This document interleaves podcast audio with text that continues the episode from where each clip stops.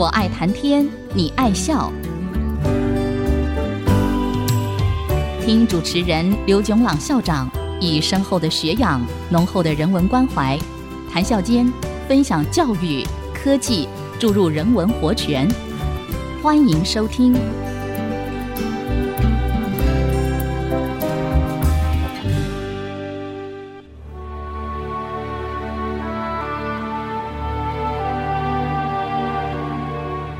听众朋友，大家好，欢迎收听《我爱谈天，你爱笑》。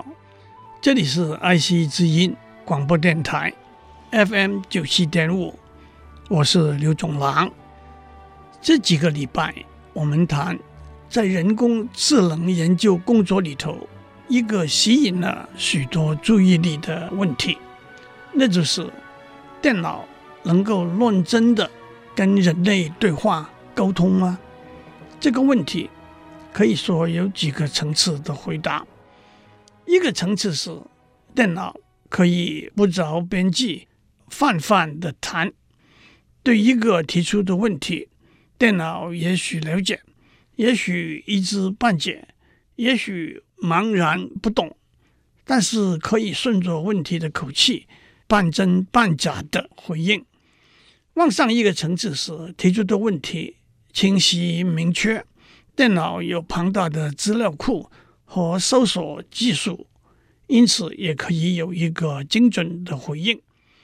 更上一个层次是提出的问题涉猎的范围很广，而且往往转弯抹角，不容易在资料库马上直接找到答案，因此这必须经过猜想、过滤、求证。选择的过程，选出最可能是正确的答案。这其中一个例子，就是在二零一一年，IBM 发展的电脑系统 Watson。这个电脑系统有庞大的资料储存量，高达二十个 terabytes，高速度的运算能力，高达一秒钟之内可以处理。五百个 gigabytes 的资料，它的软体也使用了自然语言处理、信息检索、知识表达、自动推理、机器学习等领域的技术。在有几十年历史的电视上智力竞赛游戏《危险边缘》（Jeopardy） 里头，经过几轮的竞赛之后，Watson。打败了这个智力竞赛中有史以来最杰出的两个与赛者 Ken Jennings 和 Brad Rutter。不过，IBM 的 Watson 并不只是一个参加智力竞赛游戏的电脑系统而已。正如我们以前讲过，当他面对一个迂回曲折的问题，也可以说是一个复杂、有不同层次和面上的问题的时候，他会先选择多个不同的可能的答案，经过使用大量的资料做验证和评分的过程，最后选出一个他认为是最适当的答案。很明显的，这一个架构有许多可以应用的领域，包括医疗诊断。财务分析、金融投资、法律案件处理、教育学习等等，IBM 也因此决定把 Watson 这个系统里头发展出来的技术推广到不同的应用领域，也和许多在不同领域的伙伴建立了合作的关系。这其中，特别是几个著名的。癌症医学中心合作使用 Watson 电脑系统的技术来做医疗诊断。在启动的初期，装置 Watson 电脑系统的硬体设备，那是 IBM 的 Power 七五零伺服器和软体系统，价格是以数百万美元计算的。不过，随着硬体技术的进步，和云端技术的发展，价格就逐渐降下来了。二零一四年，IBM 宣布投入十亿美元，成立一个研发单位，叫做 Watson Group。接下来更经过扩充和并购的过程，IBM 成立了一个叫做认知计算 （Cognitive Computing） 的部门，建立以云计算、资料分析和以移动为主的技术来支持人工智能的平台。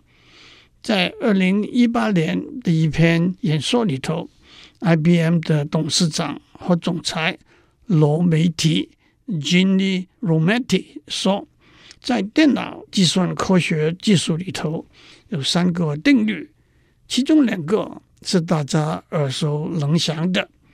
第一个是摩尔定律 （Moore's Law）。摩尔是机体电路技术的先驱者。他在一九七零年代预估，晶片上的电晶体的数目每两年会增加一倍。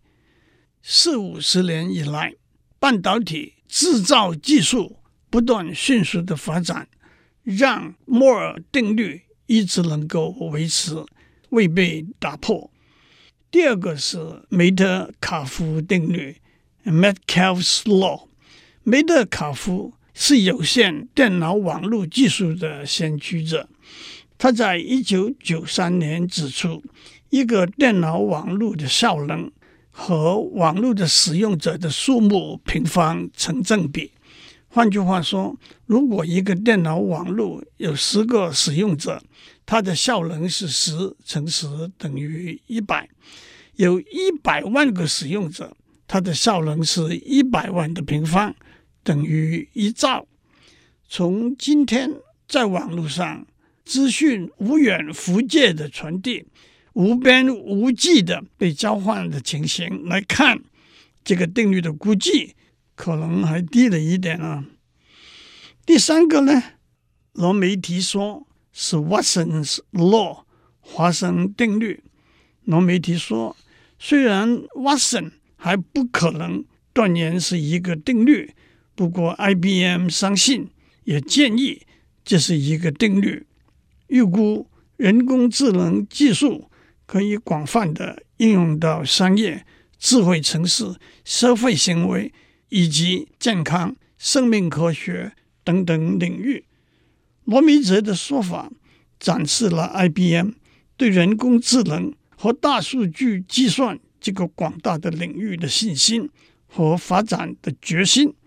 一个估计是，自从二零一四年来，IBM 在这个领域的投资已经在一百到一百五十亿美元之谱。不过，站在技术的观点，今天有些医疗诊断的结果的精准度仍然有欠缺的地方。站在商业的观点，营运的费用和投资的回报。又未能尽如预期，就让我们拭目以待吧。从图灵的图灵测试、维森邦姆的 ELISA、科比的 Perry 到 IBM 的 Watson，我们看到六七十年来能够和人类对话的电脑系统的技术迅速的发展。现在和人类对话的电脑系统，普通叫做 Chatting robot，聊天机器人，也简称为 Chatter robot、Chatbot，甚至是 Bot。从我们过去的讨论，相信大家都观察到，聊天机器人的基本架构是：第一，适当的了解对方讲的话，在多数的情形之下是问的问题；第二，在资料库把适当的回应找出来。第三，把回应适当的表达出来。但是我们在几个简单的例子已经体会到，每一个项目背后所需要的技术，都是许多学者专家经年累月的研究发展，而且可以说日新月异，不断的在进步。聊天机器人的应用非常广，我们可以回溯到。二三十年以前，由于当时自然语言处理以及资料搜索等技术的限制，对话的内容都限于比较狭窄的范围，语句的结构也比较简单。不过，随着这些技术的进步，聊天机器人应对的能力也不断增加。典型的应用例子包括航空公司的飞航路线和时间表、银行的顾客服务、天气预告、公共交通路线、餐厅的推荐和定位等等。下面是一个我在文献中找到。做了一些小小的非技术性更动的聊天机器人和顾客对话的例子。机器人：您好，顾客你好。机器人：您想要买一台手机吗？顾客：是的。机器人：您想要买什么品牌的手机呢？苹果、三星还是宏达电？顾客：我要苹果的。机器人。您打算买什么价位的呢？顾客大约在新台币两万五千以下。机器人，那么您可以考虑 iPhone 8 Plus 或者 iPhone 8。让我打一个叉。按照二零一九年的市价，iPhone Ten 的几个 model 价格都在台币三万以上。顾客，他们的价钱是多少呢？机器人。iPhone 8 Plus 是两万四千四百，iPhone 8是两万一千三百五十。让我打一个叉，这个是两百五十六 Gigabyte Memory 的价钱。顾客，哪个的荧幕比较大呢？机器人 iPhone 8 Plus，它的荧幕是五点五寸，一零八零乘一九二零 pixels。让我打一个叉，iPhone 8的荧幕是四点七英寸。顾客，好的，我就要这一款机器人。谢谢，欢迎下次光临。讲完这些例子之后，正如在上面讲过，聊天机器人的确有极大应用的潜力。一个最明显也是最重要的领域，就是顾客服务。我们不难想象。任何一个公司企业都会想建立自己的聊天机器人，做 B to B 或 B to C 的对话。好消息是，已经有许多现成的平台，可以相当简单容易的在上面建立自己的聊天机器人。细节就留给有兴趣的听众了。我们先休息一下，待会再回来。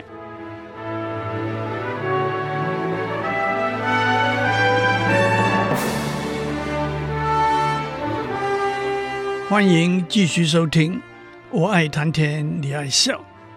我们在上面讲过，图灵在一九五零年提出图灵测试这个观念，主要的目的是以电脑和人类对话沟通作为电脑有思考能力的一个例证。不过，当我们一开始讲电脑和人对话沟通的时候，双方使用的都是文字。因为在一九五零年代，语音识别 （speech recognition） 和语音合成 （speech composition） 的技术都是在刚刚起步的阶段。电脑无法听得懂人对他讲的话，至于他讲的话的发音，马上会把他的身份暴露出来，无法通过图灵测试。可是多年以来，语音识别和合成的技术有了惊人的进步。今天和人类以语音对话的平台，不但能够选择不同的语言，英语、德语、日语等等，甚至连英国或者美国口音的英语、北京或者台湾口音的国语，都可以经过调整而应付自如。明显的。在许多情形之下，以语音作为媒介是比以文字作为媒介方便的。一个以语音为输入输出媒介、具有聊天机器人的功能的软体系统，通常叫做虚拟助理 （Virtual Assistant），也叫做声控助理 （Voice Assistant）。这道强调以语音作为媒介这一个重点。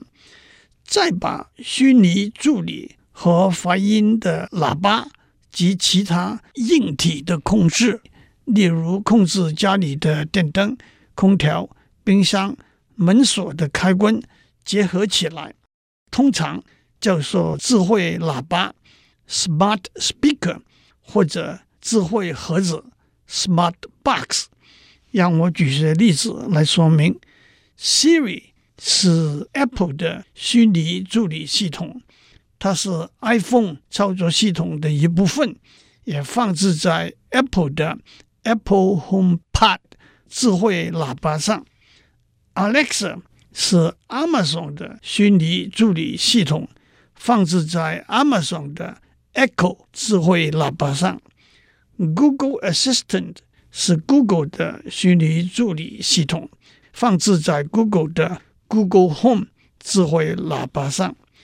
Cortana 是 Microsoft 的虚拟助理系统，它是 Microsoft Windows 10操作系统的一部分，也放置在 Harman Kardon 的 Invoke 智慧喇叭上，阿里经理是阿里巴巴的虚拟助理系统，放置在提莫经理智慧喇叭上。整体来说，智慧喇叭的功能依靠一和它的虚拟助理相容的应用软体 （application software），简称 App。不过，在智慧喇叭这个领域，又叫做功能 skill。第二，能够被它的虚拟助理控制的硬体装置 devices。应用软体的观念是大家都相当熟悉的。目前，Amazon 的 Alexa 号称已经有五万个 skills。最普遍的例子是音乐，例如 Apple Music；谈话节目，例如 TED。儿童故事、拼字练习、新闻报道、催眠的音乐、伴随运动的口令等等的选择。至于虚拟助理控制的硬体装置，目前 Amazon 的 Alexa 号称已经有三千多个品牌、两万个装置，这包括照明、温度、湿度的调节、门锁等安全装置的控制。让我以一些 Siri 能够执行的指令作为例子。第一大项，基本的指令，拨电话，例如拨电话给费玉清。当然，假设手机的电话簿里头有费玉清的电话。送文字简讯，设定计时器，例如把计时器设定为十分钟。查股票股价，例如今天苹果的股价是多少？查询天气，还有基本的计算，例如一美元换多少台币，例如七千三百元的百分之十五是多少。第二大项是手机的操作，包括照相、自拍、降低音乐声量。第三个大项行事历，今天有什么行程，设定或者取消一个行程。例如安排明天早上十一点半和研究生开会。第四个大项是搜索，搜索 “beautiful” 这个英文字的同义字，答案是 “pretty”、“handsome”、“good looking” 等等。展示我在东京时候拍的照片。第五个大项是导航，我要回家，这里最近的麦当劳在哪里？第六个大项是娱乐、体育。第五十三届超级杯的冠军是哪一队？答案是 New England Patriots。林书豪是哪一个篮球队的队员？答案是多伦多的暴龙。第七个大项是音乐，例如停止播放或者请播放周杰伦唱的《青花瓷》。第八个大项是旅行，确定华航 CI 九二二的航程。答案是七点五十五，香港起飞，九点三十抵达台北。第九个大项是翻译，Siri 可以翻译好几种语言，包括英语、德语、华语、西班牙语和意大利语。让我强调，这些都是来自 Siri 可以使用的 App。最后，让我指出，语音控制的装置安全和隐私是一个重要、值得注意的问题。如果骇客能够进入一个语音控制系统，他就可以把储存在系统里头的电邮、行程和个人资料读出来。有一个例子。就是一个骇客站在大门外，通过 Siri 发出打开大门的锁的指令。更进一步，研究人员发现语音控制装置回应超音波讯号的可能，那就是骇客可以以听不到的音波讯号入侵这些装置。真的，从图灵、华生到 Alexa。电脑模拟人类语言文字的智能行为的能力进步的很多了。祝您有个平安的一天，我们下周再见。探讨大小议题，举重若轻，蕴含知识逻辑，笑语生风。我爱谈天，你爱笑。联发科技真诚献上好礼，给每一颗跃动的智慧心灵。